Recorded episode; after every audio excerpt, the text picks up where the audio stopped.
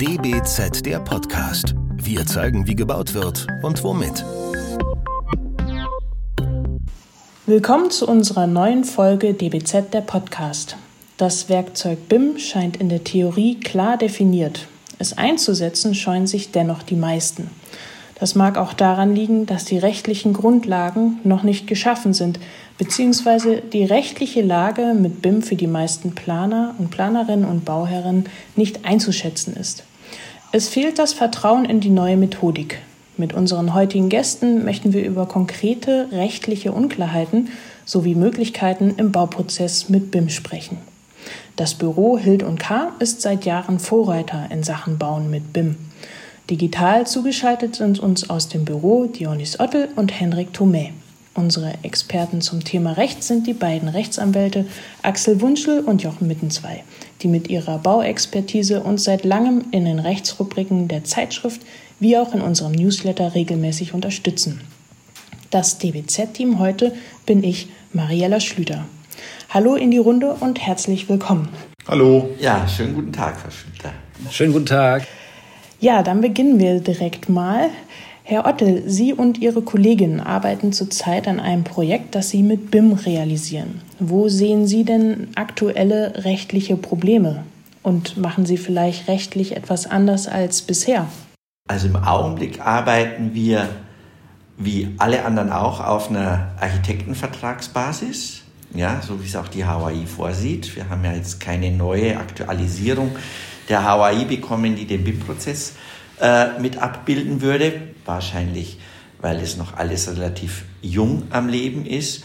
Die im aktuellen BIM-Projekt, das wir machen, das ist ein komplettes BIM-Projekt, also alle Fachingenieure arbeiten auf BIM, ähm, werden diese Themen durch Anhänge geregelt. Also wir haben eigene, also immer Anlagen, äh, Projekthandbücher etc. pp. Und in dem Fall dann spezifische, spezielle Projekthandbücher, die eben den BIM-Prozess beschreiben, die Schnittstellen definieren.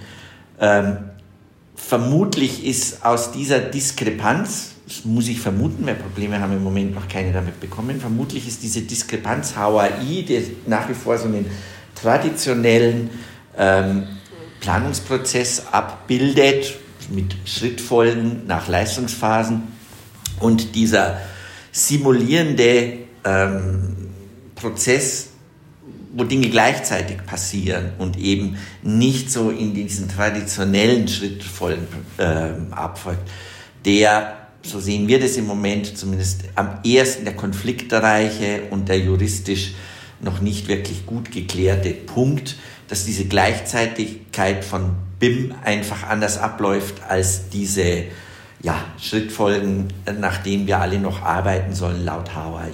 Das, ja. Danke, Herr Ottel. Herr Wunschel, ähm, können Sie vielleicht aus äh, rechtlicher Sicht als Anwalt, können Sie uns vielleicht die Pflichten des Architekten jenseits der HAI nochmal näher erläutern? Also was, was kann man vertraglich festhalten? Naja, äh, wir sind ja sozusagen im Land äh, der äh, völligen Vertragsfreiheit. Das heißt, im Vertrag kann man fast alles regeln. Und äh, es ist auch in den normalen Architektenverträgen fast alles geregelt. Äh, was auf jeden Fall äh, in den normalen Architektenverträgen geregelt ist und wofür der Architekt am Ende dann auch haftet, das sind seine Aufklärungs- und Beratungspflichten, seine Koordinierungspflichten, äh, er ist äh, seine Prüfpflichten für alle Beteiligten. Er muss eine sachgerechte und gebrauchstaugliche Planung vorhalten, entwerfen. Äh, er muss bei der Vergabe in den Leistungsphasen 6 und 7 mitwirken. Äh, und er muss vor allem seine Leistungen rechtzeitig erbringen. Darüber hinaus hat er vorvertragliche Pflichten und ähm, es ist ihm, wenn er denn, wenn irgendetwas nicht nach Wunsch des äh, Auftraggebers gelaufen ist, immer eine Gelegenheit zur Nachbesserung zu geben. Das sind im Prinzip so die Hauptprobleme, mit denen er sich rumschlägt und die stehen gerade nicht in der HOI, weil die HOI ist, wie der Name ja schon sagt, im Wesentlichen eine Honorarordnung, nicht ein Pflichtenheft. Das ergibt sich im Wesentlichen aus dem Vertrag und in einem Vertrag, äh, wenn es denn kein Mustervertrag ist und Standardvertrag ist, äh, der nach AGB-Recht zu bewerten wäre, kann man ja in Deutschland nahezu alles hineinschreiben. Vielleicht nicht gerade, dass man die Schwiegermutter ermordet, aber äh, ansonsten nahezu alles. Und das ist im Prinzip sehr, sehr wichtig. Danke, Herr Wunschel. Herr Mittenzwei, äh, aus, aus äh, Ihrer rechtlichen Sicht, wir haben jetzt gerade gehört, dass das Arbeiten mit BIM doch ähm, einige Probleme aufwirft. Ähm, aus Ihrer Sicht braucht es für die Klärung der Haftungsfragen im Architektenvertrag auf BIM spezialisierte Anwälte. Es scheint ja doch ähm, ja, sehr viele offene Fragen zu geben. Ja, das ist eine sehr gute Frage. Ähm, so ein BIM-Fachanwalt, äh, das gibt es ja noch nicht. Ähm, von daher kann das theoretischerweise äh, jeder Anwalt sich diesem Thema nähern. BIM an sich ist ja jetzt nicht ähm, an sich nicht problematisch, sondern eher etwas Neues, was ähm, alte Prozesse halt wieder neu aufrollt, komplett neu gestaltet und äh, vor allen Dingen sehr komplex ist. Wenn man sich mal das ähm, übliche Planungsverfahren oder das übliche Bauvorhaben anguckt, äh, Bauherr beauftragt einen Objektplaner, einen Fachplaner, Projektsteuerer, möglicherweise ein Generalunternehmer, der dann das Ganze äh, bauen soll oder äh, ein Haufen Werkunternehmer, die die einzelnen Gewerke ausführen, kommt jetzt äh, im, bei der BIM-Methode oder im, im BIM-Bauprozess ähm, kommen noch eine, äh, kommen weitere Leute dazu, die einfach für diesen Prozess ähm, benötigt werden, wie zum Beispiel der BIM-Koordinator oder auch BIM-Manager genannt. Und wir haben auch auf, ähm, auf der Seite der Vertragsunterlagen, auf, ähm, auf Seite der vertraglichen Pflichten, die die Parteien untereinander eingehen, ähm, eine, also ein, ein, eine Unmenge an, Vertrags- und an weiteren Vertragsunterlagen ähm, da könnte man es nennen, zum Beispiel die Auftraggeberinformationsanforderungen oder den BIM-Abwicklungsplan. Dann gibt es besondere Vertragsbedingungen BIM. Die regeln oder die sollen alle möglichst die Kooperation zwischen dem Auftraggeber und den Auftragnehmern, den verschiedenen, äh, irgendwie koordinieren und, ähm, und festlegen. Und ähm, nicht nur das, sondern auch ähm, auf der anderen Seite sind ja auch wieder ganz viel technische Sachen, die irgendwie definiert werden müssen.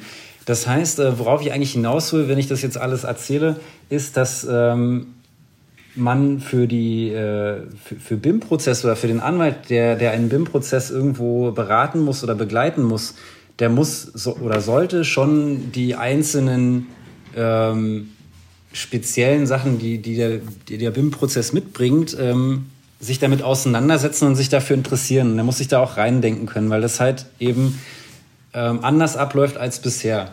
Ähm, wie eingangs auch schon gesagt wurde, haben wir ja auch ähm, eine, eine Abkehr von diesen ursprünglichen seriellen Prozessen, wo wir quasi die Leistungsphasen nacheinander durcharbeiten und kommen jetzt zu einer Gleichzeitigkeit ähm, der Leistungserbringung. Wir haben auch viele Personen, die gar nicht mehr irgendwo an einem Ort sitzen, sondern überall verteilt und, und jeder arbeitet halt irgendwie gleichzeitig zu. Und da kann es dann halt passieren, dass äh, Bauherren mit ihren Wünschen zum Beispiel einfach nur an den Objektplaner herantreten und die Kommunikation einfach ähm, zu Fachplanern, zum Tragwerksplaner ähm, fehlt oder vergessen wird und dann ähm, hat der Fachplaner, der Tragwerksplaner zum Beispiel in der Genehmigungsplanung ähm, etwas auf etwas völlig Veraltetes geplant was eigentlich keiner mehr brauchen kann, weil der Bauherr und Objektplaner haben sich schon wieder ganz andere Gedanken gemacht, wie das äh, Gebäude aussehen soll, wie das gestaltet werden soll. Und in, in, diesen, in dieser ganzen Komplexität ergeben sich dann halt auch Haftungsfragen, die ähm, neu betrachtet werden müssen. Wir können das nicht mehr alles äh, einzeln fragen, wie ähm, der, äh, der Objektplaner hatte seine Leistungspflicht so und der Tragwerksplaner hatte seine Leistungspflicht so. Und äh, wir kriegen raus, wer dort einen Fehler gemacht hat, sondern diese Haftungsgrenzen, die sind, die verschwimmen jetzt. auch gerade durch diese Gleichzeitigkeit und durch dieses Verschwimmen dieser Haftungsgrenzen ähm, und der, weil das Thema auch noch sehr jung ist, der fehlenden Rechtsprechung hierzu, braucht es ähm, schon auf Anwaltsseite oder auf Beratungsseite ähm, ein gewisses Interesse für diesen ganzen ähm, BIM-Komplex oder für diese ganzen BIM-Themen. Danke, Herr Mittens, war sehr, sehr ausführlich. Da kann ich äh, direkt nochmal anschließen aus der Sicht des Planers, Herr Thome. Sie sind ja, ich sag mal, der BIM-Experte im Büro Hild und K. Ähm, Sie haben ja täglich mit dem Thema zu tun. Ähm, vielleicht aus, direkt aus der, aus der Praxis erzählt, welche, welche Kompetenzen müssen Ihrer Meinung nach im idealen Fall alle Beteiligten mitbringen, um eben mit BIM äh, ein Projekt zu realisieren? Sie fragen nach dem idealen Fall, deswegen möchte ich jetzt auch das sozusagen mit ganz grundlegend beantworten. Äh, also es braucht eine gute Fähigkeit zur Zusammenarbeit im Team. Hört sich so einfach an, ist aber die zentrale Fähigkeit. Und damit ist, äh, das läuft dann ganz gerne unter solchen Begriffen Kollaboration. Äh, und damit ist eben nicht nur die gute Zusammenarbeit bürointern gemeint, sondern eben auch über die Bürogrenzen hinweg mit allen Beteiligten eines, eines Projektteams hinaus. Und ähm, man braucht dazu auch den Willen, das auch zu tun und es braucht eine klare Entscheidung äh, dazu. Ähm, muss sich sozusagen committen, äh, gemeinsam zu arbeiten und dieses Projekt gemeinsam voranzubringen. Und nicht äh, sozusagen das, was durchaus jeder weiß, dass irgendwie äh, ähm, in ähm, Diskussionen, die äh, in Gegenseitigkeiten ähm, äh, sich ähm, ergeben, ähm, das kann nicht das Ziel sein, sondern die, sondern die Gemeinsamkeit steht da im Mittelpunkt. Und dann wird sich auch ein Weg finden und der Weg führt dann ganz, äh, also eigentlich immer über eine gute Kommunikation, die sozusagen konstruktiv am eigentlichen Problem geführt wird mit allen Beteiligten, Bauherr beginnend und bis auch zu den Juristen, wenn äh, vertragliche Dinge geklärt werden müssen. Dazu, es wurde schon das, das, äh, der Punkt genannt, das Wort Prozesse. Es braucht ein gutes Gefühl für, für die Prozesse, eben auch ein Interesse daran. Und die, die Prozesse werden zunehmend digitaler. Ähm, aber auch ein digitaler Prozess kann sozusagen, muss kein guter sein, sondern äh, man muss einfach ein Interesse haben, sicherzustellen, dass die Prozessketten durchlaufen und zu einem sicheren Ergebnis führen, auf jeder Ebene der Bearbeitung. Ja, ja, vielen Dank, Herr Thome. Ähm, Herr Ottel, wir oder Ihr Kollege sprach jetzt gerade von, von auch von einem guten Zusammenarbeiten. Das setzt ja auch äh, Stichwort Verantwortlichkeiten voraus. Welche, wie, in, inwieweit kann man Verantwortlichkeit bei einem BIM-Projekt im Vorhinein klären? Wie genau kann das sein? Idealerweise gibt es den ja vorhin benannten BIM-Koordinator, der idealerweise auf Seiten des Bauherrn arbeitet, also an und für sich eine Sorte von Projektsteuerung, aber eine technische Projektsteuerung. Der klärt, wir hatten diese, diese Worte schon beim Abwicklungsplan, äh, wer wofür zuständig ist. Eine Schnittstellenliste, die sich eben auch auf technische Prozesse, also auf den Datenaustausch bezieht, nicht nur auf das, welches Gewerk wird von welchem Fachinstanz bearbeitet, sondern auch, wie sind die technischen Prozesse, wie geht die Information vom individuellen Bearbeiter in das zentrale BIM-Modell.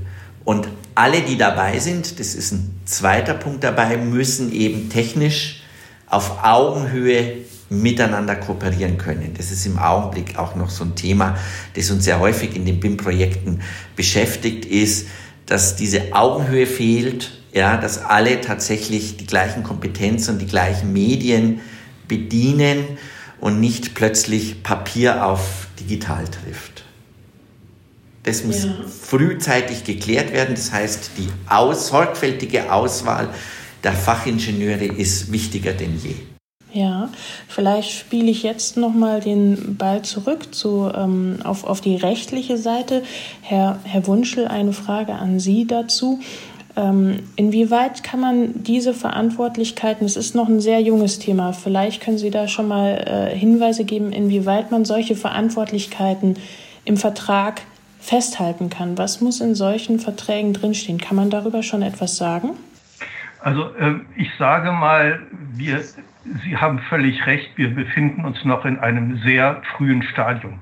Ganz wichtig ist, dass es ein multilateraler Vertrag ist, an dem, in dem alle, die äh, in irgendeiner Weise mit der Errichtung des äh, Bauwerks, was, was immer dann es sein mag, äh, befasst sind, ebenfalls als Partei in diesem Vertrag genannt sind. Und jede Part, also ein multilateraler Vertrag. Und es muss genau geklärt sein, welche Partei für was verantwortlich ist und welche Verantwortlichkeit dann auch übernimmt im Falle einer Haftung.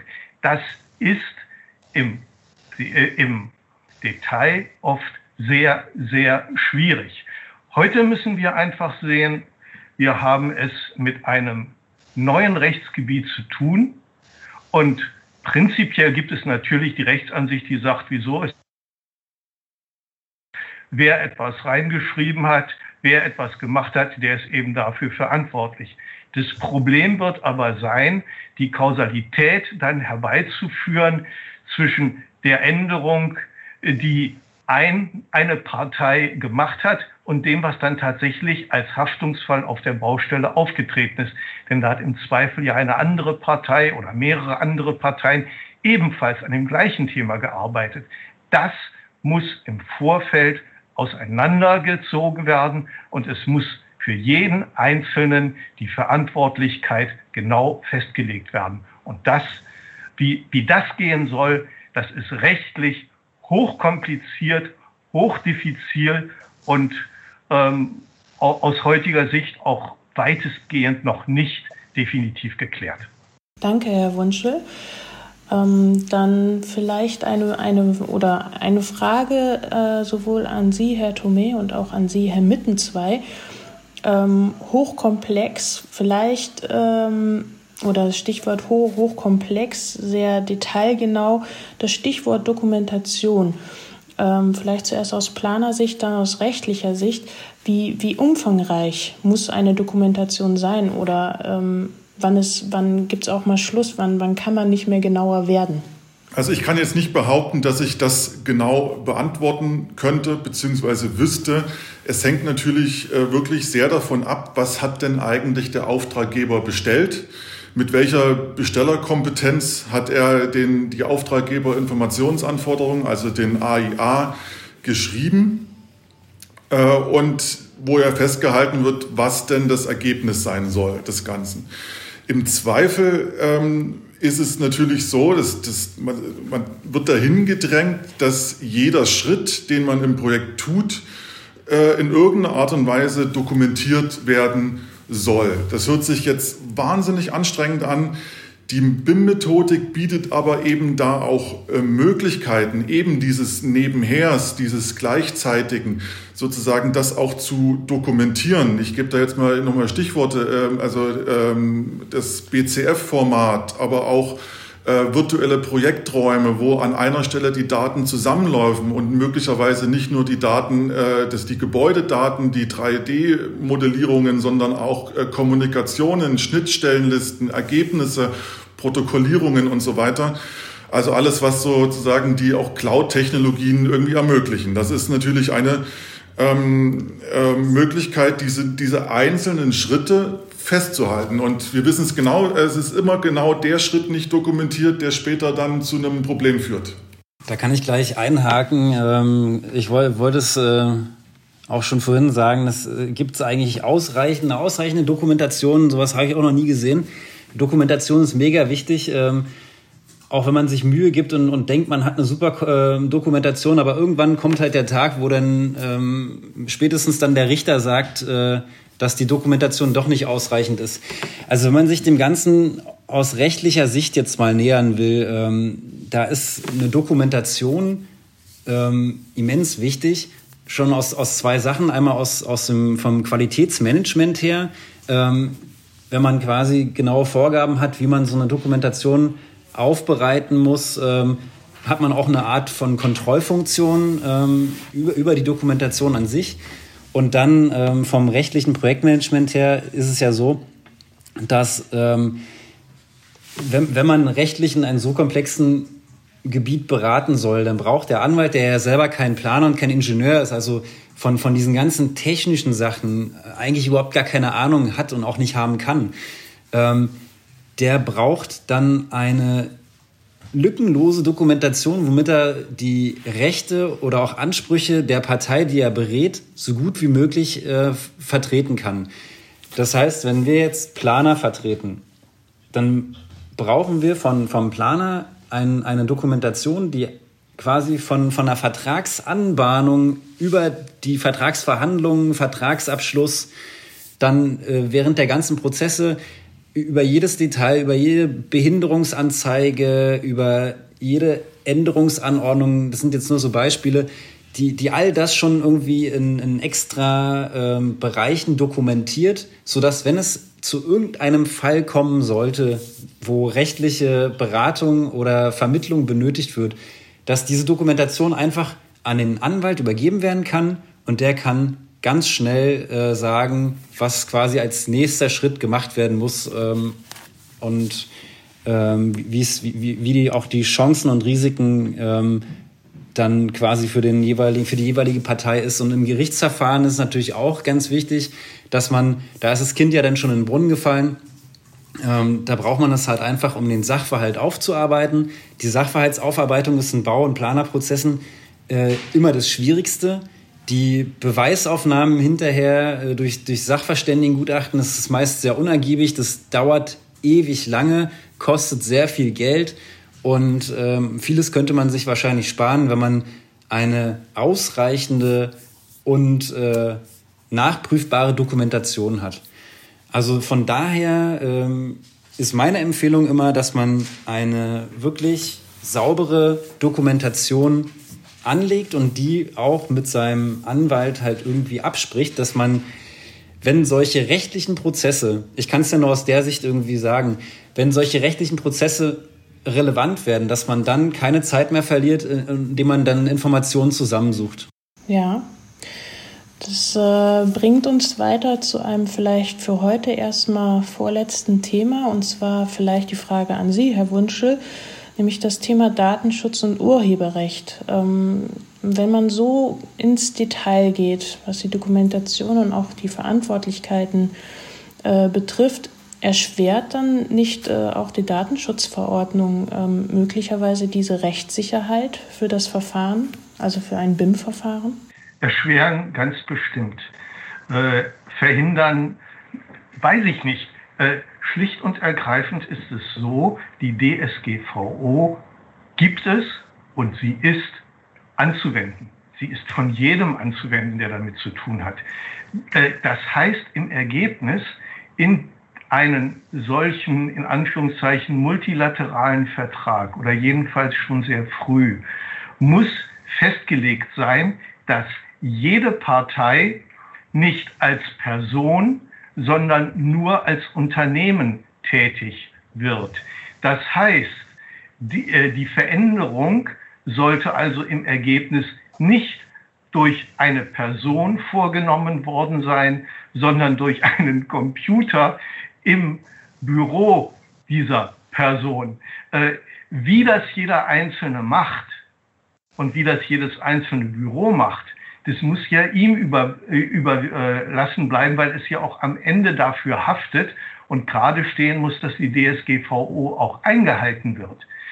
Aber jeden Beteiligten auf dieses Problem hinzuweisen und den Vertrag von vornherein so zu stricken, dass eine Einhaltung der DSGVO möglich ist, das ist die Aufgabe desjenigen, der den Vertrag entwirft.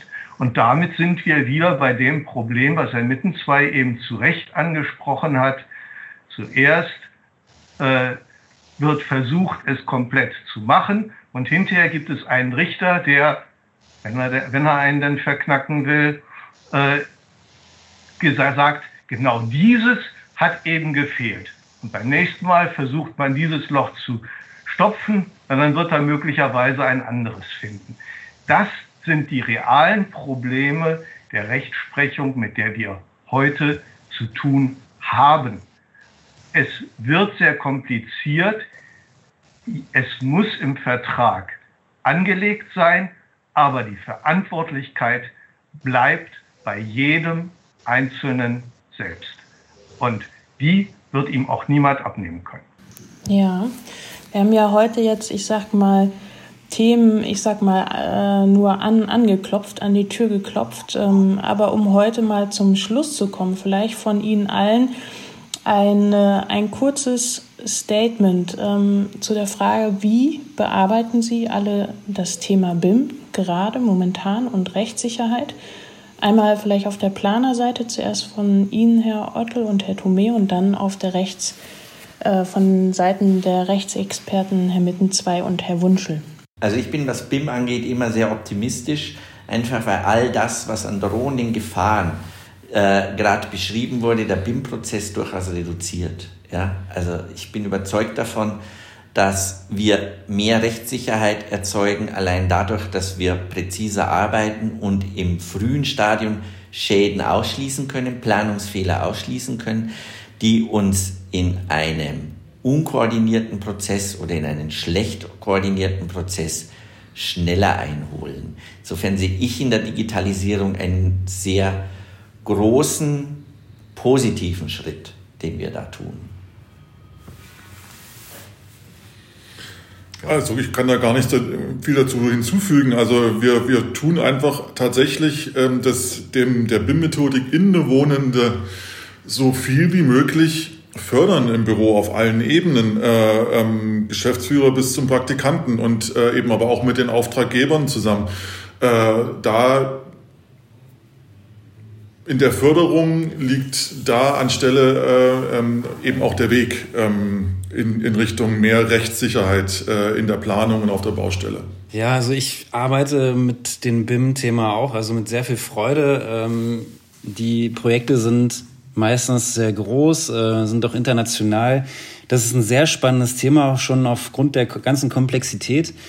Ähm, wir haben uns da so eine Art BIM-Strategie zurechtgelegt, also so eine BIM-Beratungsstrategie, wo wir quasi auch ähm, so rechtliche ähm, Handlungsanweisungen ähm, uns ausgedacht haben, die äh, ganz gut auf diese Prozesse passt. Ähm, und also, wie gesagt, dieses, dieses Thema, das ist, ist halt riesengroß ähm, und von, von daher sind wir quasi immer der Ansicht, ähm, dass wir da von, von Anfang an ähm, drin sind in diesem Thema und arbeiten quasi neben den Architekten ähm, dieses ganze rechtliche Thema so als Backup auf. Und äh, das macht einfach viel Freude. Und ich denke auch, dass das Ganze ähm, den, den Bau nach vorne bringen wird. Es wird es, es, wird es professionalisieren weil man es einfach braucht. Man braucht jetzt die Profis. Ähm, man, man kann da halt einfach nicht mehr ähm, in Anführungsstrichen mit Fuschern arbeiten. Man braucht da einfach Profis, man braucht eine, eine ganze Menge Koordination und äh, das macht es einfach spannend, das Thema. Ja, also vielleicht von mir nur, ich kann das, was Herr Mittenzweig gesagt hat, vollständig bestätigen. Äh, das Thema baubegleitende Rechtsberatung, was früher oft äh, von vielen in der Branche als ein äh, Angstthema angesehen wurde, wandelt sich hier zu einem, denke ich, nötigen Thema. Das heißt, äh, der Anwalt muss von Anfang an in das Projekt mit eingeschlossen werden, das ist meine Meinung, äh, um die gröbsten Fehler, vor denen man nie sicher ist, um die gröbsten Fehler von vornherein zu verhindern.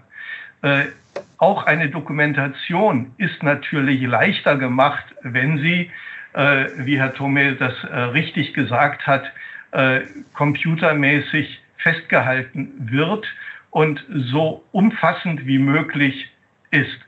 Aber bis zum Ende und ohne, und dass es am Ende Haftung geben wird, werden wir nicht auskommen. Und äh, auch da wird der Anwalt wieder gebraucht werden. Es wird für uns als Anwaltschaft nur ganz, ganz schwierig sein, auf welcher Seite wir stehen. Das wird ganz sicher, denn äh, ein Hauptproblem sein, denn BIM lebt ja im Prinzip davon, dass alle Seiten zusammenarbeiten für das Projekt. Kommt es aber hinterher zur Haftung, dann arbeitet eine Seite gegen eine andere Seite.